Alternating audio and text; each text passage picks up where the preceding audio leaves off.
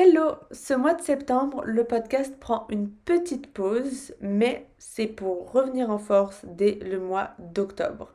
J'ai décidé de vous repartager un best-of des épisodes qui vous ont le plus marqué, qui ont eu le plus de retours et qui m'ont également euh, touché d'une certaine manière. Donc chaque semaine, vous aurez une thématique différente. J'espère que les épisodes vous plairont, que vous les écoutiez pour la première fois ou pour la énième fois. C'est toujours bien d'avoir un petit rappel. Et sur ce, je vous souhaite une bonne écoute. Je trouve que ce serait intéressant aussi euh, de rappeler comment on a été programmé. Parce que, mhm. enfin, moi, en tout cas, je pensais il y a quelques années que j'étais née comme ça, quoi. que mon cerveau, euh, quand on me disait il y a genre dix ans que je, que je n'étais pas mes pensées, pour moi, je ne comprenais pas, quoi. Genre, comment je, ne, je peux ne pas être mes pensées alors que c'est dans ma tête? Enfin, mmh. c'est illogique. oui, complètement. Oui, je comprends. du coup, comment on a été programmé On a été programmé à plusieurs niveaux, en fait. Euh, déjà, on, porte en nous tous les programmes de euh, au moins sept générations au-dessus de nous, de nos ancêtres, euh, de tout ce qu'ils ont traversé et de toutes toute leurs peurs, par exemple, leurs traumas, beaucoup de croyances qui sont liées à la vie, la vie c'est difficile, il faut lutter pour y arriver, tout ça, c'est vraiment des croyances ancestrales. Tout ce qui vient, tout ce qui est venu après la guerre, par exemple, ou si nos ancêtres ils ont vécu la famine ou une grande perte euh, une faillite, etc. Tout ça, ça, crée des, programmes, des systèmes de croyances qui sont transmis à travers l'ADN. Déjà, rien que là, en général, il y a un sacré bagage, un sacré héritage. Euh, donc, c'est toujours bien d'aller euh, libérer tout ça et d'aller enlever les couches. souvent, nos ancêtres, en fait, inconsciemment, ils mettent ces, j'ai envie de dire ça comme ça, ils mettent ces programmes dans la lignée comme des protections, en fait quand ils ont vécu quelque chose qui était traumatique, euh, ils n'ont pas envie que ça arrive à la descendance, donc ils vont mettre euh, comme une peur qui va être une protection et, qui euh, va empêcher la descendance de vivre la même chose. Et en fait, bah, ça empêche pas forcément, ça limite souvent. Et vraiment, ça nous mm. coupe aussi de notre, comme tu disais, notre pouvoir personnel et de notre possibilité de créer. Ça, c'est une des programmations qu'on reçoit, une grande partie. Après, il y a toute la programmation qu'on reçoit euh, au cours de notre vie mm. et surtout dans l'enfance, surtout avant les 7 ans et même, je dirais, avant les 3 ans, et même euh, pendant la vie euh, intra-utérine. Donc, en fonction de ce qu'a vécu notre maman, en fonction de qu'est-ce qui se passait entre notre mère, notre père, est-ce qu'on a eu une mère, est-ce qu'on a eu un père, euh, en fonction de comment s'est passé l'accouchement, et après en fonction de l'éducation qu'on a reçue, les traumas ou pas qu'il a pu avoir pendant notre enfance, euh, tout ça, ça va aussi créer des programmes, des croyances euh, au niveau de notre système et qui vont impacter qui on va, qui on va être et comment on va expérimenter la vie. Après, il y a aussi les croyances collectives. Donc là, on voit très bien avec ce qui se passe avec le Covid et tout ça, euh, la peur, euh, toutes les croyances que ça y est, un virus, ça va tuer tout le monde, alors que les virus sont naturels et qui font partie de la nature. Euh, tout est, voilà, toutes ces croyances collectives, les croyances par rapport aux femmes, par exemple, euh, il y en a une en ce moment qui me fait beaucoup travailler parce que j'ai 40 ans, ça va, j'ai pas encore. Euh, mais j'arrive vers la ménopause, hein, vers de rien, 40 ans, voilà, c'est déjà le chemin. Et il y a toutes ces croyances que ça y est, une femme, quand elle a sa ménopause, elle est finie, et euh, sa vie est finie, sa sexualité est finie, et tout ça, c'est des mm. croyances collectives. Il y en a, là aussi, il y a un sacré paquet, et il y a un sacré paquet pour nous, les femmes. Euh, parce que c'est toutes les croyances aussi du patriarcat. Euh, et après, il y a les mm. croyances de l'inconscient collectif. c'est comme des charges. Exactement. Donc l'inconscient collectif, c'est celle dont on n'est même pas forcément conscient. Donc pareil, pour euh, l'inconscient collectif féminin, bah, toutes nos blessures, tout, tout ce qu'on a traversé, c'est aussi un sacré paquet. Euh, et il y a des croyances, euh, dans, selon Theta Healing, qu'on peut aussi transporter de vie en vie. Donc qui peuvent venir d'expériences qu'on peut avoir eues dans d'autres vies, dans des vies antérieures. Hmm. et qui pourraient encore si ça n'a pas été résolu, nous impacter ici maintenant. Euh, on peut voir ça, beaucoup de... Euh, tu disais que mm. euh, en France, souvent, on avait l'air d'être perché et tout.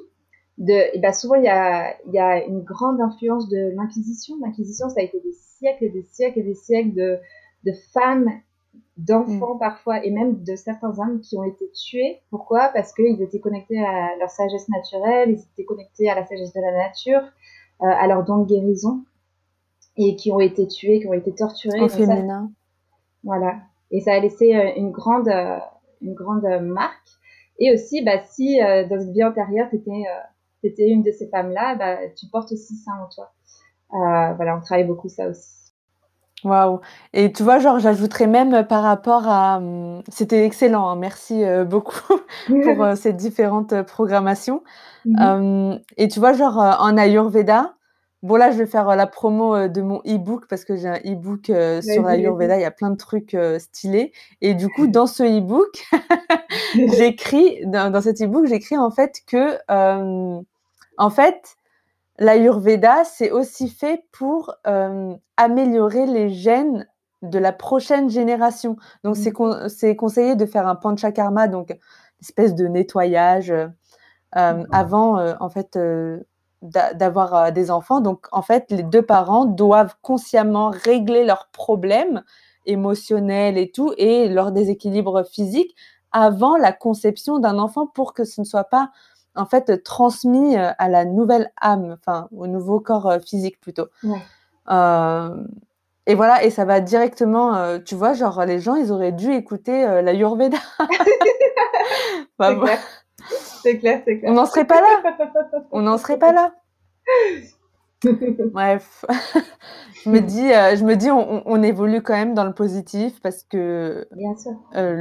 c'est de mieux en mieux la planète. Oui de plus en plus safe, on va dire. Mm. Et on est là et on fait nos. Euh, est-ce qu'on peut parler un peu. Euh, est-ce qu'on peut parler un peu euh, du, du subconscient et de, du pouvoir en fait qu'il a sur notre vie et peut-être que tu peux nous donner quelques exemples, soit personnels, soit de tes clientes. Et après, ben moi je pourrais partager comment. Après, on parlera de comment s'est passée la séance comment se passe une séance de Theta Healing et comment euh, moi je l'ai vécu. Ok. Euh, oui. Et ben notre euh, le subconscient ça fait partie de l'inconscient. Et l'inconscient, comme je disais, c'est 90% de ce qui va influencer notre façon de d'agir, d'être et d'expérimenter la vie. donc c'est des choses dont on n'a pas conscience. Et on peut se rendre compte parfois que dans notre vie, eh ben, on est comme bloqué, on a du mal à avancer, on répète les mêmes choses, on répète les mêmes schémas. On peut voir ça beaucoup dans nos relations amoureuses. Par exemple, on va toujours aller vers le même type de personnes et on ne sait pas pourquoi, on sait que ces personnes, mm. elles sont pas bonnes pour nous, mais on va, c'est comme s'il y avait une force qui nous poussait à euh, aller vers le même type de personnes.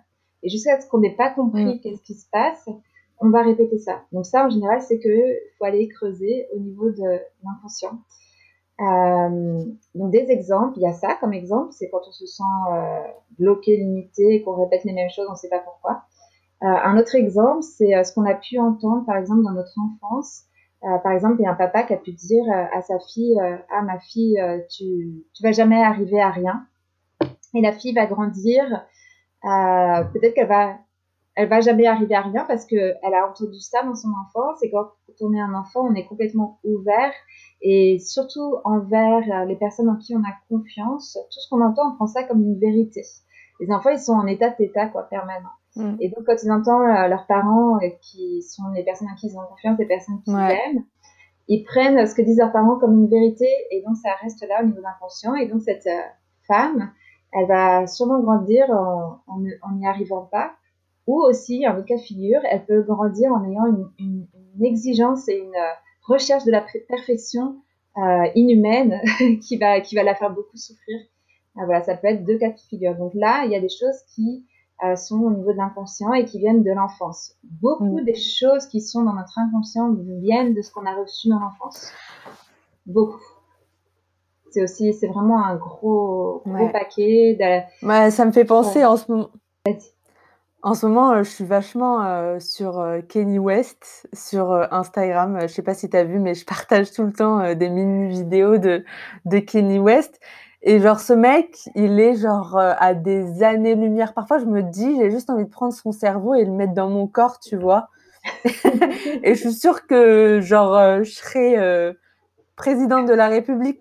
Enfin, tu vois, genre, euh, il est tellement. Et c'est incroyable son mindset. Et en fait, il parle souvent de, de sa maman. Et sa maman, elle l'a poussé. Euh, mhm. Elle l'a poussé, en fait, à, à, à être qui il est aujourd'hui. Tout le temps, il répète dans les interviews. My mama said I am the best, tu vois, genre, mhm bon, je vais pas parler de compétition et tout, mais bref, tu vois, genre, déjà, quand tu es enfant et que ta mère, elle te dit que tu es le meilleur et, que tu peux y arriver, enfin, c'est un truc de ouf.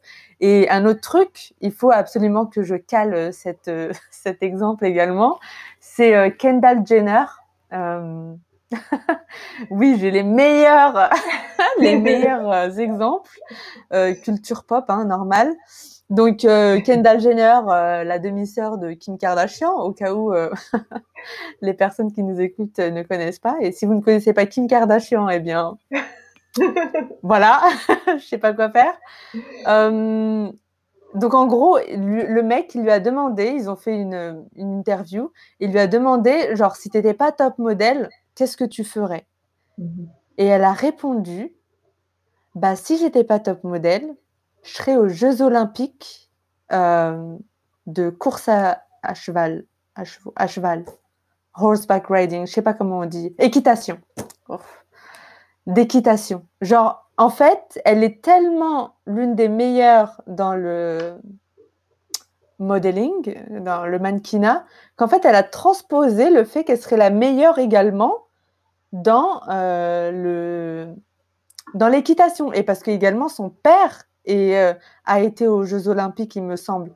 Donc en gros, comme son père a été aux Jeux Olympiques, il a été en fait son exemple. Pour elle, c'est inconcevable qu'elle ne soit même pas aux Jeux Olympiques d'équitation, euh, enfin, si elle essayait, quoi. Et ça, je vous dis, mes amis, c'est le mindset à avoir tous les matins quand vous vous levez. Moi, c'est comme ça que je vis désormais. Je me lève, je prends un peu de Kendall Jenner, un peu de Kenny West. et ça fait des interviews comme ça, quoi. Voilà. J'adore, génial. non, mais c'est ouf. Complètement. Mais c'est, ouais, mais je disais, oui, t'as complètement raison, quoi, le mindset. Ouais, ouais, je sais. Merci infiniment d'avoir écouté l'épisode du jour. Si vous avez aimé, Parlez-en autour de vous pour éveiller les consciences parce que moi j'aurais adoré retrouver ce type de contenu et cette communauté au début de mon chemin.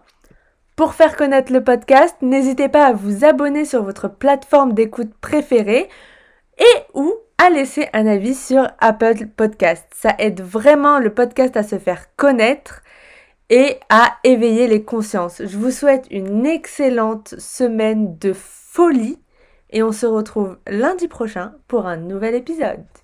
Bye